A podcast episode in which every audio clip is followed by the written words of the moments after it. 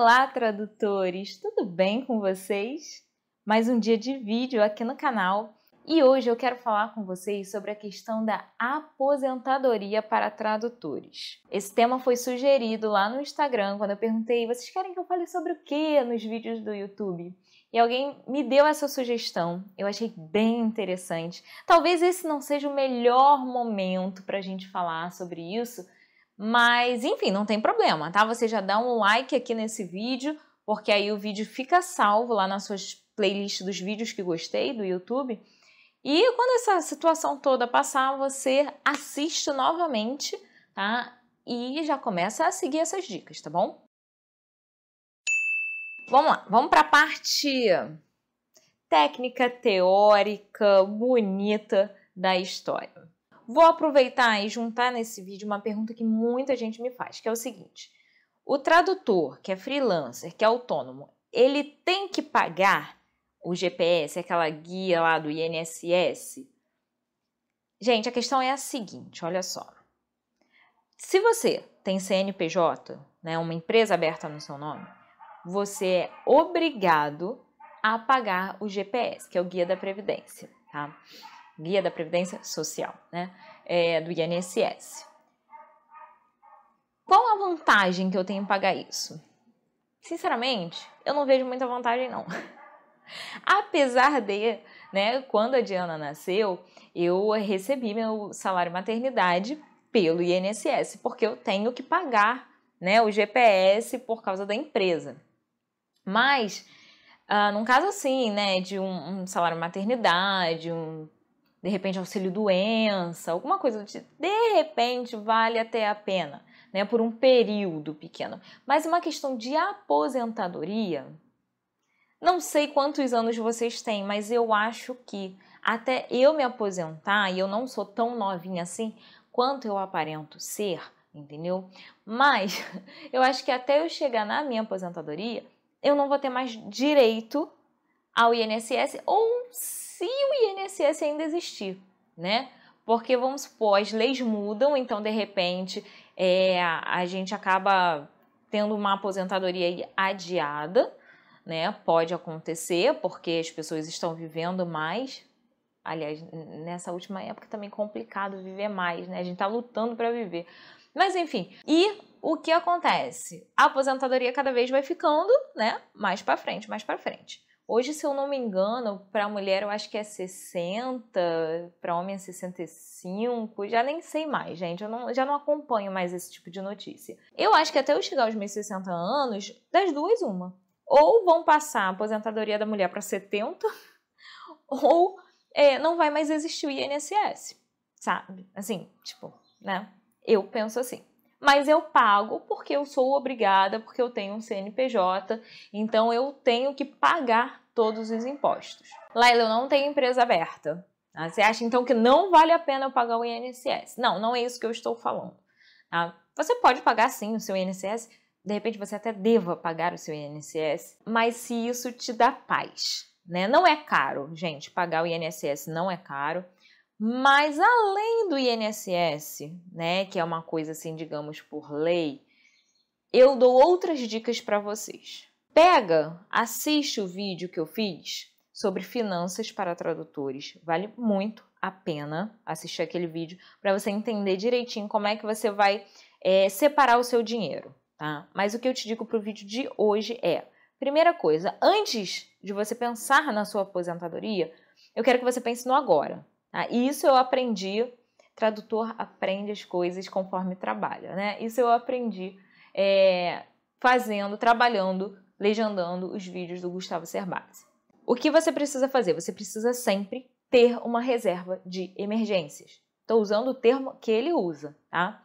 É, eu aprendi quando criança, meus pais, meus avós me ensinaram que a gente precisa sempre ter uma poupança. Tá? Essa poupança não necessariamente precisa ser uma caderneta de poupança, tá? mas você precisa ter um dinheiro guardado.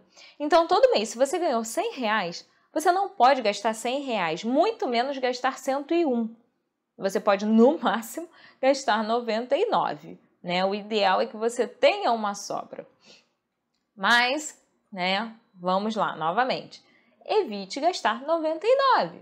Vamos tentar gastar 50, 60, né? Alguma coisa assim. Porque o ideal é que você tenha sempre um dinheirinho para você guardar. E aí você pega esse dinheiro e você guarda. Eu não vou falar de investimento com vocês, tá? Mas eu vou falar o seguinte: pega esse dinheiro e guarda e junta em algum lugar, tá? Seja no porquinho, seja embaixo do colchão, seja na caderneta de poupança, seja no tesouro direto, seja em ações, seja na, aonde você quiser. Não vou falar que você tem que guardar no lugar A, no lugar B, no banco tal. Não tô aqui para isso, tá? Mas o que eu falo é: guarde dinheiro, tá? Procure fazer assim, sei lá, 10% do que eu ganho eu vou guardar, 20% do que eu ganho eu vou guardar. E o ideal é você ter uma reserva de emergências que dê para você uh, sobreviver com o seu custo de vida atual, né, durante um ano. É claro que, vamos dizer, se as coisas piorarem muito, de repente você não recebe mais trabalho, ou se você trabalha com carteira assinada e perdeu o emprego, você é, tem como sobreviver durante um ano naquele mesmo padrão. É claro que se você não está tendo entrada né, de dinheiro, você não vai manter o padrão, você vai cortar alguns custos. Mas a ideia é essa, é você manter uma reserva para sobreviver durante um ano sem ter entradas tá, financeiras. Tem a sua reserva de emergência já formada? Legal. Agora a gente vai começar a pensar na aposentadoria. E aí você pode fazer uma previdência privada, você pode começar a, se você não quiser a previdência privada, não sei quantos sabem como funciona a previdência privada. Vou explicar assim rapidamente. A previdência privada, ela é como se fosse um, um lugar onde você está guardando seu dinheiro, né, no banco, óbvio. E ali tem alguns investimentos que vão te dar um rendimento, né? Não fica só aquele dinheiro ali puro, ele vai ter rendimentos. E você, quando chegar na idade que se aposentar, você vai começar a receber aquele dinheiro. Você tem duas opções: ou você recebe o dinheiro todo de uma vez, ou você vai recebendo por mês, como se fosse um salário, né? Que fosse sendo pago a você. E aí você faz, antes de você começar a sua previdência privada, você faz uma simulação, você pode botar um aporte inicial, né, um valor inicial, e depois todo mês você vai botando mais um pouquinho, mais um pouquinho, mais um pouquinho, né? Ou, enfim, tem várias formas de fazer, mas é isso vocês podem consultar no banco de vocês com o gerente de vocês. Tá? Eu não, não vou dar muitos detalhes sobre isso, tem vários tipos de previdência, né? Para quem faz declaração do imposto de renda completa, quem faz simplificada. Então, não vou entrar nesses detalhes, mas basicamente é isso. Você vai guardar um dinheiro ali e quando você se aposentar, você tem a opção de retirar tudo de uma vez e você administra aquele montante, ou você recebe é, aos pouquinhos, mês a mês, como se fosse um salário. Ou você não, ah, não quero fazer previdência, não gosto e tal. Então procure um outro tipo de investimento, tá? Que tenha uma boa rentabilidade e que faça o seu dinheiro ir multiplicando. Ah, é só eu investir um tanto e o dinheiro vai multiplicar? Não, você vai investir um tanto e você vai continuar investindo todo mês. Né? E aí vamos supor que você falou assim: ah, vou separar 20% para fazer minha reserva de emergência. Você atingiu aquele valor da sua reserva de emergência, você pode fazer o seguinte: se era 20%, você pode pegar 10% e botar na aposentadoria, né? Na, na parte de investimento para aposentadoria, e mais 10% para reserva de emergência. Ou então, ah, não, minha reserva de emergência já está bem gorda. Pega o total que você sempre separava para reserva e bota no, no investimento para previdência, né? Para previdência, para aposentadoria. E por aí vai. Você tem formas de ir é, cuidando do seu dinheiro. E aí você pode fazer uma divisão do total que você recebe. Ah, é, eu vou separar tanto para fazer minha reserva de emergência, eu vou separar tanto para lazer, eu tenho, eu tenho que separar tanto para pagar minhas contas. Né? Então, se organize financeiramente, isso é muito importante.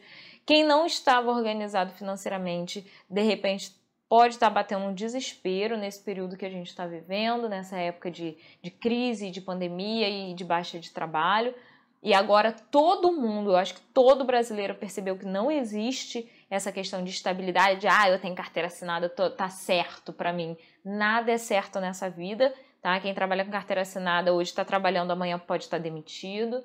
Então, carteira assinada para mim e ser autônomo dá no mesmo, você tem que fazer o seu, tá? Isso é importante. É importante também você ter controle sobre o seu dinheiro.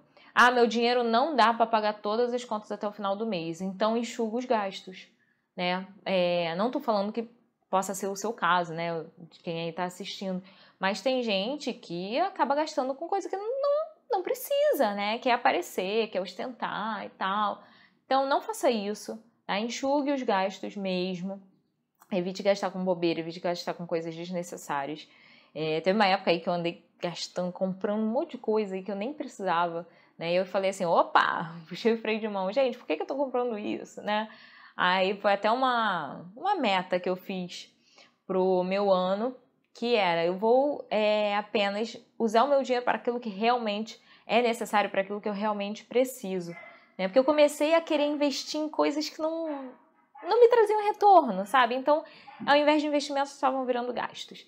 Então, para, reflita, anota todos os seus gastos. Né? Eu gasto com condomínio, eu gasto com aluguel, eu gasto com financiamento, eu gasto com carro, gasolina, eu gasto com luz, gás, uh, enfim, né? Anota todos os gastos certos e anota os gastos extras também. Porque o, o que é certo, a gente sabe que a gente gasta.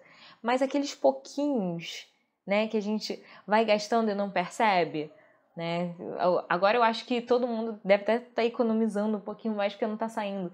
Mas, por exemplo, é aquela paçoquinha que você compra no ônibus, é aquele milkshake que você toma quando passa lá no shopping, não sei o quê.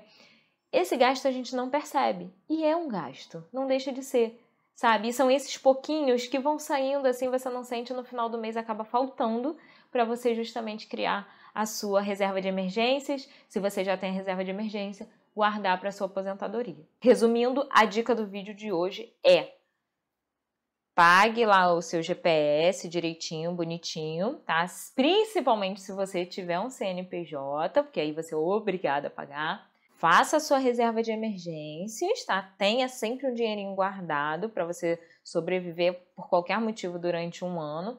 E depois crie também a sua reservinha lá, a sua poupancinha para quando você ficar mais velho, para quando você se aposentar. Beleza? Espero que esse vídeo tenha sido útil para vocês. Tá? É, fiz com muito carinho. É um tema que eu não, não é dos meus favoritos, digamos assim. Mas eu já trabalhei muito falando sobre isso na época que eu era bancária. E, enfim, agora vocês estão pedindo, né? É um tema que eu escuto o tempo todo quando eu trabalho com legendagem, então tá aí a dica para vocês. Quem quiser mais dica aí de um profissional de fato, eu sugiro que se inscreva lá no canal do Gustavo Cerbasi, segue o Gustavo Cerbasi também nas redes sociais, no Instagram, uh, no Facebook, uh, aqui no, no YouTube também, se inscreve lá, porque ele dá umas dicas bem legais e eu tenho certeza que vão valer muito a pena para vocês. E quem for assistir os vídeos do Gustavo Cerbasi no YouTube, lembra de ativar a legenda, né? Porque para valorizar o trabalho aqui da colega de vocês, tá bom? um grande beijo para todos, sucesso! e até o próximo vídeo. Tchau, tchau!